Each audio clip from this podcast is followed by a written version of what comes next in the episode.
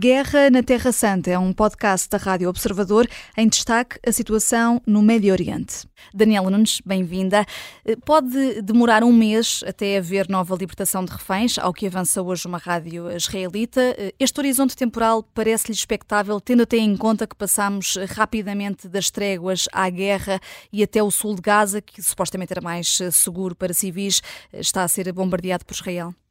Viva, boa tarde a todos hoje aqui em estúdio convosco. Uh, eu não estou muito esperançosa relativamente a esta segunda fase de trégua, mesmo que ela esteja agendada para daqui a um mês, para daqui a dois ou até menos, uh, porque de facto aquilo que, aquilo que se seguiu a um primeiro momento de trégua foi um, um intensificar forte uh, das operações militares na, na região de Gaza e, portanto, o que confirma mais ou menos que a esperança que podemos ter ou depositar nestes momentos de trégua, uh, quer dizer, é, é bastante limitada. Uh, vemos também aqui o regresso de Israel e do governo de Netanyahu a um modus operandi de pré-trégua, sobretudo assente numa lógica de desviem-se que nós vamos atacar. Sabemos que na prática as coisas não são bem assim, não acontecem assim. Nós não podemos pura e simplesmente pedir às pessoas que se desloquem, e quando estamos a falar de deslocação, estamos sempre a falar de, de, de quilómetros, não é? Uh, não podemos pedir às pessoas que se desloquem porque de repente vai haver um ataque e, e protejam-se, têm a obrigação de se proteger porque nós avisamos com, com antecedência. Uh, e, portanto, também já se percebeu na, na sequência de, destes avisos que, não, que acabam por não surtir efeito nenhum, já se percebeu que a lógica que Israel propõe de que uh, por cada uh, membro do Hamas que é morto, uh, só, entre muitas aspas, são mortos dois civis, é mentira, é impossível. E olhamos para a televisão, para os noticiários e percebemos que não, que não é assim. e, portanto, o que, o que vai acontecer é que o caos humanitário vai continuar já alertaram algumas uh, instituições e organizações internacionais, como de resto é o exemplo da, da OMS, uh, eh, que, o, que o caos hum, está a acontecer e, e, vai continuar, porque, como eu estava a dizer, regressamos agora a uma, a uma frase pré-trégua uh, que acaba por, quer dizer, o, o que resultou de, desta primeira trégua foi a libertação de meia dúzia de reféns, ainda bem que foram libertados, ficamos todos muito contentes, mas faltam os outros e falta parar esta lógica absolutamente terrorista de fazer guerra, que é bastante própria do Hamas, que é um grupo terrorista, aliás, mas não é própria de Israel e não é própria de todos nós que somos uh, democracias ocidentais e que somos uh, pessoas e comunidades que se regem uh, por, por regras. Hum. A Daniela Nunes, o presidente dos Estados Unidos, Joe Biden, acredita que os objetivos de Israel podem ser alcançados até janeiro. Isto pode querer dizer que podemos vir a ter mais reféns libertados só quando esses objetivos forem alcançados e, e pergunto-lhe também se nota algum distanciamento na postura norte-americana em relação a Israel. Uh, eu não diria distanciamento, mas noto algum receio. Uh, talvez receio seja uma palavra até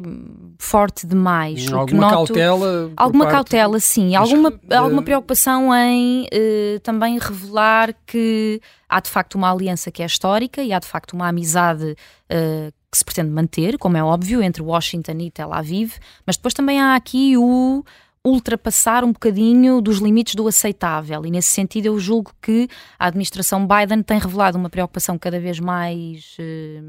enfim, intensa, eh, no sentido de tentar conduzir o governo de Netanyahu a uma forma de fazer guerra ligeiramente mais próxima uh, do, do, que são, do que são as formas de fazer guerra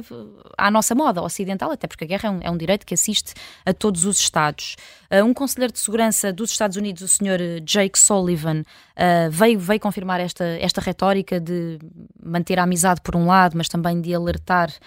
para a necessidade da proporcionalidade. disse que, que, acreditava que, os, que as forças israelitas iam respeitar uma certa conduta por elas próprias estabelecida, que é o estabelecimento de Uh, o que eles chamam, o que eles, as forças israelitas chamam uh, zonas livres de ataque. Uh, portanto, espera-se da parte dos Estados Unidos e de todos nós, obviamente, que estas promessas sejam cumpridas, mas se não forem, se de repente no terreno e a realidade dos factos for um, for desconforme a esta, a esta promessa, o que me parece é que também são os próprios Estados Unidos a ficar aqui um bocadinho em xeque e comprometidos, tendo em conta que são o aliado e o amigo histórico de, de Tel Aviv. E, portanto, esta, esta aliança, a meu ver, não pode prevalecer uh, relativamente a todos e rigorosamente todos os desvios uh, do, do aceitável. Uh, para os Estados Unidos, obviamente, e, e, como, como demonstram a maioria dos eventos históricos que, que envolveram guerras, não vale tudo e, e, os, e, os, Estados Unidos, e, e, em particular a administração Biden, mais ou menos fragilizada e, e, a enfrentar algumas cisões dentro do Congresso norte-americano, deve vincar bem esta posição de que efetivamente não, não vale tudo. Uh, uh, há famílias de reféns que estão hoje em Portugal para uh, apelar ao Ministério dos Negócios Estrangeiros. Nós podemos fazer mais para pressionar Israel ou de facto temos um baixo poder de influência? Pois, eu infelizmente eu acho que sim, que temos um, um baixo poder de, de, influência, é com alguma tristeza e pesar que o digo, mas também não vale a pena fazer aqui prognósticos demasiadamente otimistas, até porque vamos lá ver, eh, na prática, o que é que podemos fazer para além de uma pressão uh, moral e, sobretudo, assente em conversação para além disso, o que é que podemos fazer mais? O que vemos uh, são vários exercícios ou tentativas de exercícios diplomáticos por parte de Washington, sobretudo Washington, como o grande protagonista desta, desta conversação uh, com, com Israel e, e, também, enfim, com, com, outros, com os outros agentes envolvidos neste, neste conflito. Se os próprios Estados Unidos se veem em abraços com, com, com esta problemática, uh, nós, Portugal, não nos retirando nenhuma importância estratégica, que a temos, e, e é muita, uh, neste contexto particular do Médio Oriente, enfim, é uma situação em que estamos muito limitados, embora queiramos, obviamente, e pelo menos do ponto de vista moral, apoiar as pessoas como como aliás estamos, estamos a fazer, como fez também o senhor embaixador Dor Shapira cá, cá em Portugal, o embaixador israelita em, em Lisboa, uh, juntou-se a estas famílias destes quatro reféns luso-israelitas que estiveram ontem em, em oração na sinagoga de, de Lisboa. Uh, e, é engraçado, engraçado, não tem graça nenhuma, mas uh, um deles dizia, um, um, dos familiares destes reféns dizia que, que não era religioso, mas que acreditava na força da comunidade. E portanto, de facto, isto, a meu ver, revela aqui a importância das pessoas, mesmo com estes prognósticos que não podem ser muito otimistas, porque as coisas são como são, há de facto a importância da união e há de facto aqui a força da união a funcionar. Uh, e, portanto, é, nesse sentido também é muito relevante e, e, e acho que devemos uh, frisar isso. Uh, é muito relevante continuar a incentivar a movimentação e a, e a participação e, o envolvimento das sociedades civis nestas, nestas questões. Embora achemos ou possamos achar que, que, que estas movimentações e este envolvimento pode não ter grande impacto, a verdade é que isto traz um alento às pessoas e, e pode, pode servir de consolo moral, quanto mais não seja. Depois, por outro lado, um outro familiar também dizia: uh, Nós não queremos saber da política, queremos é que os nossos voltem para casa. Uh, e, portanto, há aqui um claro apelo à distinção uh, entre o que é o aceitável e o que não é, entre um, um conflito que, que é entre dois regimes que não se entendem, uh, mas não é entre os israelitas e os palestinianos. Hum. Portanto, há aqui, já disse esta palavra 500 vezes hoje aqui no programa, mas há, há aqui de facto um. Temos que entender, temos, não nós, mas, mas quem está a fazer esta guerra tem que perceber rapidamente, uh, tem que ganhar aqui um certo critério de, do que é aceitável e de, do que é que é proporcional na resposta a um ataque que é, que é óbvio, que é, que é o de 7 de outubro, que vimos todos, e portanto Israel uh, tem o direito à sua defesa, isso não, não está em causa, mas há de facto aqui um desvio forte, e, e esta é só a minha opinião pessoal, há aqui um desvio forte de Israel relativamente ao, a um modelo aceitável de resposta a este ataque, que eu não nego, de, de 7 de outubro, e que aliás não, ninguém nega, não, não é possível negar mas que de facto tem, tem trazido um, consequências e, sobretudo do ponto de vista humano, uh, que evidentemente podiam ser evitadas, pelo menos em parte. E, e, vamos, uh, de resto, uh, ouvir também essas famílias dos, dos, reféns que estiveram em Lisboa no jornal às 5 da tarde, porque houve hoje uma, uma, conferência de imprensa. E o que dizer, ainda que brevemente, Daniela Nunes do Irão, o presidente do país, tem falado numa nova ordem mundial depois deste conflito. O que, o que é que quer dizer com isto?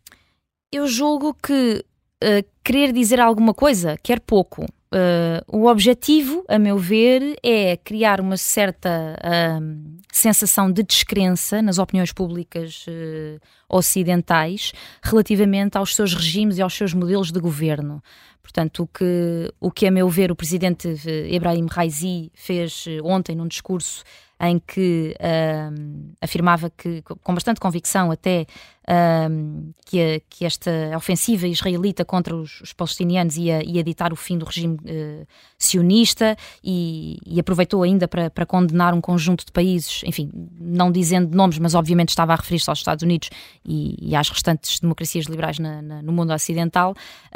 Disse que estes países que se diziam defensores dos direitos humanos enfim, que deixavam muito a desejar uh, na medida em que estavam a apoiar um comportamento israelita que, que, que sai fora, sai bastante fora deste, deste, deste apoio um, e desta lógica de apoio aos, aos, direitos humanos. Portanto, o que me parece é que uh, o presidente Raisi quer pelo menos do ponto de vista da oratória, uh, fazer parecer que há uma alternativa decente e há uma alternativa um, aceitável uh, uma retórica histórica que tem vindo a ser liderada pelo mundo ocidental e em especial pelos Estados Unidos, que ele não se importa de substituir, designadamente porque apresentou, um, apresentou, quer dizer, deu ideia de querer criar uma ordem, uma nova uhum. ordem mundial. Portanto, de alguma maneira está aqui a abrir as portas a um certo a uma certa tentativa de tomada da dianteira uh, de uma coisa que não lhe pertence, nem nunca lhe pertenceu. Quer dizer, o Irão não tem não tem esse, esse estatuto, nem nunca teve, uh, ainda para mais uh, nas relações que está a estabelecer com um conjunto de outros países. Uh, cujos comportamentos nos xadrez da política internacional nos últimos tempos, a Rússia, obviamente, uh, têm sido bastante duvidosos no que respeita ao, à criação de uma nova ordem mundial. Quer dizer, pode até ser nova, mas não é, não é certamente baseada na paz nem na estabilidade uhum. e, portanto, não, não nos interessa essa nova ordem mundial. A Guerra na Terra Santa é um podcast da Rádio Observador. Vai para o ar de segunda a sexta, depois do noticiário das nove e meia da manhã, e tem nova edição depois da síntese das quatro e meia da tarde. Está sempre disponível em podcast. Eu sou a Vanessa Cruz.